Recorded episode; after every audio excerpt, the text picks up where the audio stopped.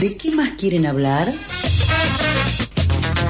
¿De qué más quieren hablar? ¿De qué más quieren hablar?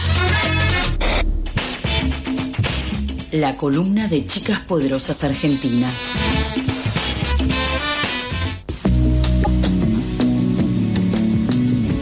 Estaba tratando de sacar un B-Real y no funcionó. No pude, se me trabó el celular.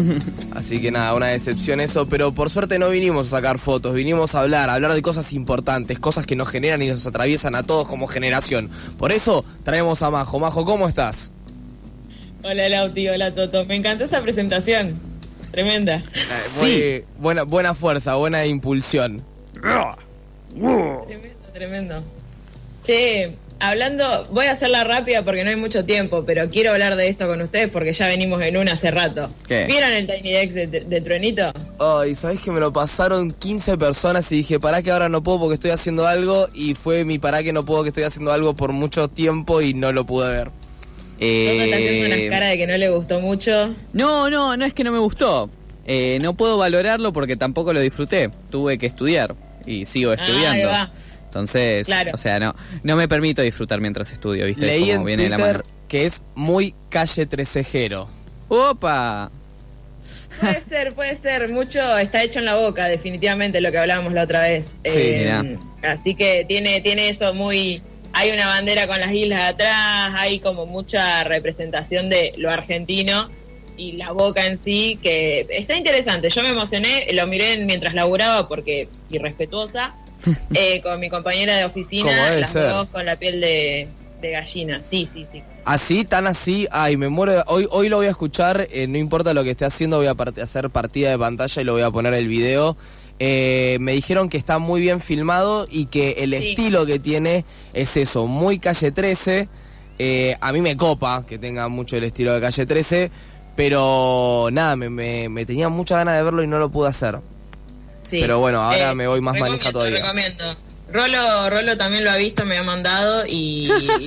Aguante rolo. no, sí, lo amamos. Bueno, pero vamos a hablar de lo importante. Ah, Este sábado yo personalmente voy a ir a ver al rey del reggaetón, em, que se retira también. Chau, chau, dije, adiós. Bueno, ah. Chau, chau, adiós al rey, al rey y creador del reggaetón. Sí, y entonces dije, vamos a repasar un poco la carrera de Daddy Yankee y vamos a hablar un poco de, de este disco que sacó último, que a mí me gustó mucho. Ahí con Toto tuvimos una discusión una vez. La, la Eh, seguiremos teniendo. La seguimos teniendo, sí, sí, sí, ya sé. Pero bueno, ahora vemos si llegamos a tenerla al aire. Dale. Eh, primero repasamos un poco de lo que hizo Daddy Yankee, ustedes seguramente lo sabrán, no sé el resto del mundo, pero vamos rápido. Mm. Daddy Yankee en el 89, 89 empieza a grabar algunos temas Mirá, hace Eh, tanto. Qué locura. hace una banda de tiempo. Ah. No existía nadie, de, de esta mesa creo que no existía nadie. No, ni en. Eh, em, que empieza a grabar música que eh, los DJs estaban haciendo sonar en las discos de Puerto Rico, en los boliches de Puerto Rico, eh, que era esto, una mezcla del hip hop, del reggae, del house, em, de la electrónica en general en realidad, em, con ritmos de salsa, de bachata, de vallenato, de Claro. todos ritmos más latinos. Regionales. Regionales, exacto. Ahí empieza a surgir lo que es el reggaetón. Daddy Yankee no lo crea en sí porque era como varias personas son las que lo, las que lo van creando. White Lion, Pero baby. sí, ¿Cómo? Nada, White Lion y todo ese origen, así como todas esas productoras. Sí, eh, pero sí eh, es uno de los que lo empieza a popularizar y más rápido se, se, se Mm. mete ahí en, de lleno en el género y bueno, después en 2004 revienta y es lo que es.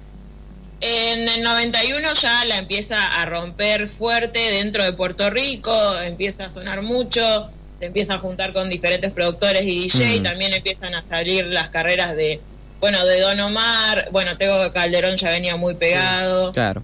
Eh, Nicky Jam.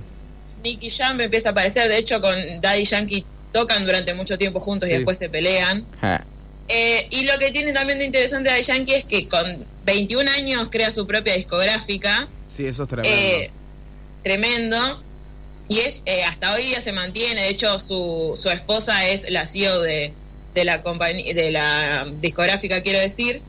Eh, y eso también le permitió, bueno, hacer medio lo que quiso durante toda su vida eh, y durante toda su carrera. Y bueno, una de las cosas que pasa que yo no sabía, porque siempre hubo mucha confusión al respecto, por lo menos para mí que nunca había buscado la información certera, era que él se estaba por probar para jugar al béisbol en Sí. Estados Unidos. Está buenísimo. Y ahí es historia. cuando le pegan el tiro a los 16 años en una balacera así. Eh, Un después tiro de... de- estar grabando en el estudio, Un tiro de AK-47 en la, en la cadera. en la cadera. Y eso hace que, bueno, béisbol, eh, nos vimos, un saludo, chau, eh, y dedicarse completamente a la música, que no viene de la nada, sino que su, su papá era percusionista eh, de salsa Mira. y su mamá venía de, de una familia de músicos. Entonces él de chico lo mamó un montón mamó. y de chico ya era como el, el, el payasito de las fiestas familiares. Siempre andaba ahí improvisando, tirando freestyle y todo eso. Y bueno, después le dio mucho fruto. Si te fijas bien en los videos, Daddy Yankee nunca baila, solo hace como el Claro. típico vas- paso de un ladito y para el otro, justamente por el, por el tema del tiro y lo mismo en, en los recitales, vos los ves Mm. y el chabón camina arriba del escenario, pero no, no te va a tirar una performance. Claro. Eh, bueno, eh, sigue haciendo su música, se va haciendo conocido en Puerto Rico, la rompe, la rompe, la rompe. 2004 llega Gasolina, Tuki. canción que explota. eh, todos tenemos nuestro recuerdo de niñez de escuchando Gasolina. Ay, yo tengo el recuerdo de tener. Sí. Yo cuando salió gasolina tenía dos años, quiero comentar. Eh, No, soy mil. eh, pero tengo el recuerdo de tener tres años y estar en el bondi con mi tía y hablar de ese tema. O sea, y porque sonaba literalmente en todos lados y no importa que seas un nene sin conciencia, solo te vas a acordar que hablabas de ese tema. Sí, Pero yo bueno. me acuerdo de Dumpe Dumpe Watching Now, ese era otro tema también del momento, de, de gasolina. De estoy teniendo Yankee. un flash introspectivo, creo que es el primer tema que registré como una canción. No, no estoy, qué sé yo, tal vez We Will Rock You lo supe antes, pero creo que La gasolina de Daddy Yankee fue el primer tema que registré como que es una canción. Bueno, Ah, así, es- esa es la vida del siglo XXI, loco. Y yo me acuerdo de poner tipo en la rocola de un bar, que nosotros íbamos a un bar con, con mis amigos, éramos tipo, no sé, teníamos 10 años, me acuerdo de ponerlo en la rocola de- del bar del, del pueblo era. Y, y ver el video, tipo todos mirando los videos de Daddy Yankee en la rocola di- medio digital. Eh, así, tipo, a ver esto, qué carajo es. Eh, sí, sí, pero Daddy Yankee tipo está en, le- en las raíces de, de toda una generación. Sí, sí, sí, sí. De hecho, eh, bueno, esto. Yo me acuerdo, tenía ocho años, creo, si no calculé mal. eh, y, y fue como, ¿qué es esto? Qué raro. Me dan ganas de bailarlo, pero no lo entiendo, pero qué raro y qué lindo a la vez. Después, bueno, nada, explotó en Mm. todos lados y, y sacó Barrio Fino, que es uno de los discos que Sí. ya está, postuló el, el disco de verdad. un género mundial. Sí, eh, y, y ya está. Y, y empezó el fenómeno que conocemos hoy día y que después ya la carrera de Yankee ya es más conocida. Tenemos todos los éxitos para tirarle por la cabeza a cualquiera. El primer artista latino en hacer todo, básicamente. Eh, así que eso ya lo sabemos. Obviamente, todas las veces que la pegó, despacito también conocemos la historia. Pero un poco, eh, ayer leía para armar la columna una, una nota que hicieron en la Rolling Stone y hablaban de que eh, hacían un recorrido por la gira de Estados Unidos y hablaban también de cómo hay como tres generaciones ya de personas que están yéndolo a ver eh, y que crecieron con su música. O sea, hablaba de padres eh, jóvenes que estaban yendo y que los conocieron seguramente con gasolina, de pibes de o pibas de, no sé, eh, que están entrando en sus 20 y que lo conocieron con despacito, ponele. No, acá yo tengo 20 y lo conocí mucho antes. Ahí, algo- me ahí estuvo un No, poco sí. exagerado el dato, ¿eh? Pero, Sí. o sea, Sí, sí, sí. sí. Hay, marca mucho la generación. Vos tenías seis años e ibas a bailar eh, Salgo para la calle. O sea, no sé, o sea, todo tema de Daddy Yankee sonaba un montón. Todo lo que es talento de barrio, no, yo creo que, Sí. Que pega mucho más antes que Despacito. Yo no sé si hay tanto de Despacito que salieron. Perdón, perdón por, la, con- por contradecirte, Majo, pero... No, igual No, despacito, Puede, puede des- ser, puede ser. despacito agarra toda la generación de los Pendex de, de 16, ponele para mí. Es que para mí ni claro, siquiera, para sí. mí Sí. Daddy Yankee suena, o sea, Tal vez Luis Fonsi se hace famoso por Despacito, pero yo creo que Daddy Yankee suena de, de- de- de que es la... No falla. O sea, es como... No, no, lo estamos- pones en el- no le estamos dando la fama a Daddy Yankee por no, despacito. No, lo que digo es, lo pones el boliche y no falla. Entonces, o lo pones en la fiestita de 5 años y tampoco falla. Los pibes te bailan, te bailan Diva Virtual de Don Omar y te bailan... Eh, virtual Diva de Don Omar. Y te, baila, y te bailan ¿Qué tengo que hacer? No sé. Sí, sí, sí, es cierto. Capaz que está muy exagerado el recorte, pero es como interesante pensarlo también así. Eh, porque Mm. después, no sé, el último recorte que hacía era con los pibes más adolescentes de que usan TikTok y hacían los trends de, no sé, las últimas canciones Claro, del disco. Sí, Claro, eso también. total. Capaz que ese corte tiene sentido. Sí, lo que pasó con Despacito es que llevó literalmente a todo el mundo. A mí que me gustan los coreanos, tengo un montón de videos de coreanos Sí, haciendo cover de sí, Despacito. que son buenísimos. O sea, dándolo todo. Eh, así que nada, el, eso es un poco Daddy Yankee. El 20 de, de marzo subió un video diciendo que se retiraba, lo cual eh, fue como que... Polémico no retirarse de la música.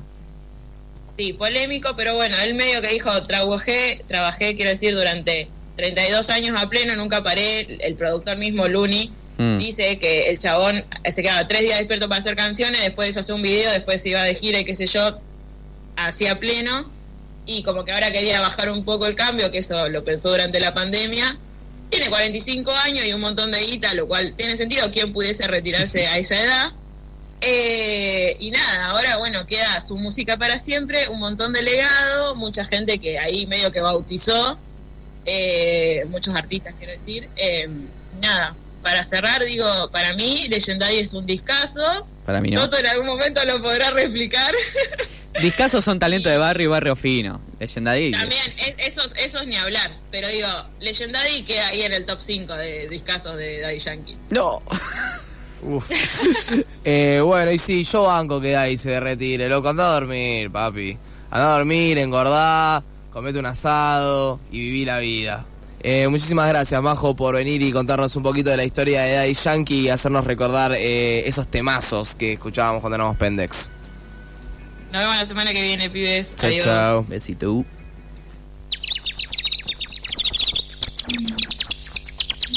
¿Madrugaste o seguiste de largo? No te pases, acá no estamos para juzgar. Pasadas por alto, tu cuota diaria de empatía.